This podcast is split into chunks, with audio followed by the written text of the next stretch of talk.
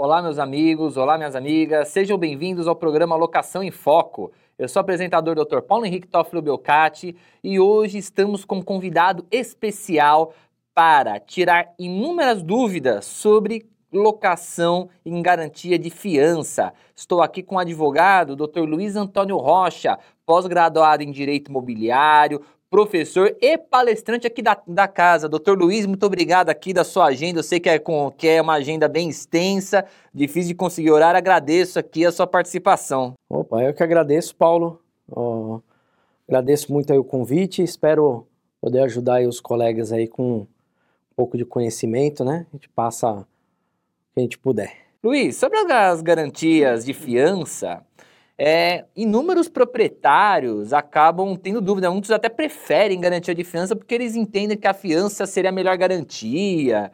O que, que você pode me contar um pouco sobre a garantia de fiança? Bom, uh, Paulo, a garantia de fiança, ele nada mais é do que um, um contrato, né, onde uma pessoa, ele fica garantindo o inadimplemento no caso do, do locatário não fizer, fizer os seus pagamentos, não adimplir com a, com a locação. O que a gente uh, costuma sempre frisar bem, ele responde com os seus bens, mas não dando os seus bens como garantia, porque aí já forma uma, um outro tipo de garantia, que seria uma calção uh, de imóvel ou em dinheiro. A gente sempre fala para os nossos clientes, né, administradoras ou os locadores, uh, para tomar muito cuidado com isso porque a dupla garantia no contrato de locação ela é totalmente proibida. Inclusive, o locatário, a administradora, uh, subsidiariamente pode ter algumas sanções uh, previstas em lei. Ou seja, sempre que for fiador, colocar que ele está avalizando o contrato, está garantindo com os seus bens. O que acontece muitas vezes é do administradora pedir para ele fazer essa comprovação uh, de, de, bens que ele tem, alguma coisa desse tipo, e colocar no contrato. Logicamente, uh, se colocar isso no contrato, o juiz, em 99% dos casos, vai perceber que ele apenas está apresentando o imóvel até para demonstrar que ele tem um patrimônio para garantir aí um, um suposto provável inadimplemento. É, isso é importante, porque você encontra isso numa forma rotineira com os corretores de imóveis, né? E por mais que às vezes a gente assessora a pessoa no ramo, no, no ramo jurídico e diz, olha, você não pode fazer desta forma, a maioria quer o quê?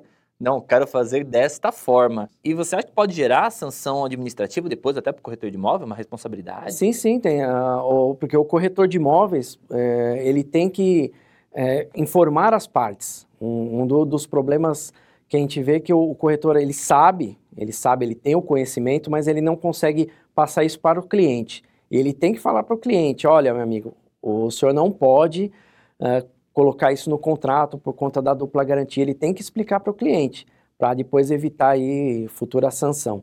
Porque pode ser que, que recaia sobre ele. E inclusive sobre essa questão de garantia também de fiança, existem algumas falácias que nós costumamos ver no dia a dia que chegam a doer um pouco os ouvidos, né? Uma vez eu tive um cliente que me procurou que ele queria que o locatário fosse figurado como fiador no imóvel.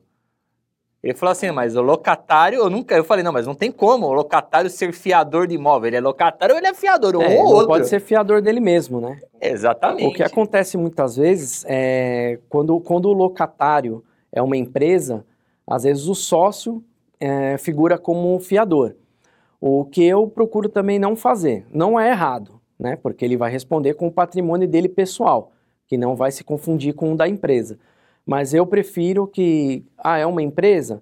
Então procure um outro fiador, alguma pessoa para apresentar. É, a se você ainda dele, destrinchar os né? tipos de sociedade, você pega um empresário individual, e com é, certeza. É isso que eu ia chegar, por exemplo, ah, é um empresário individual, ele tá afiançando, aí que ele está afiançando ele mesmo, o que não pode acontecer, porque aí a fiança é praticamente nula, né? Não tem como você ter garantia nenhuma no final das contas. Ele já não pagou como empresa, como pessoal provavelmente ele também não vai fazer esse, esse pagamento. Com certeza. E esse tipo de coisa, não enviar, deixar claro aqui para quem está nos assistindo, Esse tipo de situação inviabiliza o contrato de fiança, não o contrato de locação. Tá? O contrato de locação ele continua. O problema é que o contrato de fiança, que é o contrato acessório, é o contrato que ele está preso ao contrato de locação, ele acaba sendo prejudicado nesse caso. E aqui você acha que você consegue anular o contrato de, de, de fiança ou você tem só um problema de que a locação fica sem garantia? Como é que funciona? O contrato de, de fiança ele é um contrato acessório de locação.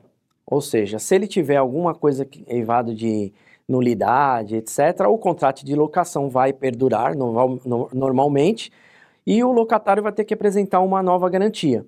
Diferentemente, se o problema for no contrato de locação. Por exemplo, o locatário ele é menor, não poderia afirmar a locação, aí o contrato de fiança também é nulo.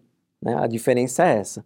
Mas se no caso que for a nulidade só no contrato de fiança mesmo, retira-se a fiança e o locatário entrega uma nova garantia. Pode ser um fiador ou alguma outro, algum outro tipo. Legal. Tem uma outra falácia que uma vez eu ouvi também, que o fiador ele quis se exonerar da fiança. A gente sabe que o fiador ele pode se exonerar a qualquer momento da fiança e o contrato fica desprovido de garantia até que o locatário apresente a nova garantia, um novo fiador, aí isso entra um acordo entre as partes, né? Não necessariamente precisa ser uma nova fiança, isso é um acordo entre as partes mas o fiador ele quis se exonerar da fiança quando já estava no, no curso de uma de despejo. Mesmo uh, no curso do contrato, ele, como sendo um contrato acessório, ele é, é firmado para ser cumprido como o contrato de locação. Ele só pode ser exonerado no final do contrato de locação. Uh, o que acontece nos casos, até com, essa, com, a, com a lei de 2012, que, que modificou parte da, da lei de locações nesse sentido. Faltando 30 dias para terminar a locação, o fiador ele vai notificar o locatário e a administradora, se for o caso de ter uma administradora por trás, dizendo que com o final do contrato ele vai se retirar da fiança. Aí ele pode fazer isso normalmente. Aí ele vai ficar ainda uh, durante um prazo legal aí respondendo pela fiança e depois disso o, o, locatário tem que entregar uma nova garantia. É assim que funciona. E logicamente, como o doutor mesmo disse, se tiver inadimplemento, ele não vai poder se exonerar. Sempre a administradora ou locador, no caso, vai ter que verificar se tiver algum inadimplemento, ele não vai poder se exonerar em, em qualquer tempo, mesmo no final do contrato, tendo ação ou não. E tendo ação, logicamente, aí que não pode mesmo se exonerar. Estamos com algumas perguntas aqui que foram enviadas pela TV Cresce. Doutor Luiz, vamos lá. A primeira pergunta aqui que eu tenho por Rubens Almeida, de São Vicente, São Paulo. Rubens, um abraço para você. Ele está perguntando como funciona a garantia de título de capitalização. Quem sabe que é uma coisa bem extensa para se explicar, viu, Rubens? Mas eu vou, eu vou pedir aqui para o Dr. Luiz dar uma palhinha só de como é que funciona para vocês. Você pode passar rapidinho? Sim, sim. É. O que a gente pode falar assim em termos mais rápidos, uh, o, o, a capitalização é normalmente é igual aquele contrato de capitalização que a gente firma no banco, né? Que a gente chega lá, o gerente sempre, oh, quer fazer um título de capitalização? É praticamente a mesma coisa. É, tem uma outra mudança só, é, por conta de ser uma garantia, mas é, como que eu posso explicar? Ele, você tem que chegar a desembolsar um valor, vai entregar ao banco, depositar numa, numa conta e vai ficar lá rendendo juros. Os juros é, é bem pouquinho, a maioria das empresas cobram, é, é aliás, despendem ATR mais meio por cento ao mês, que é um juros bem baixinho.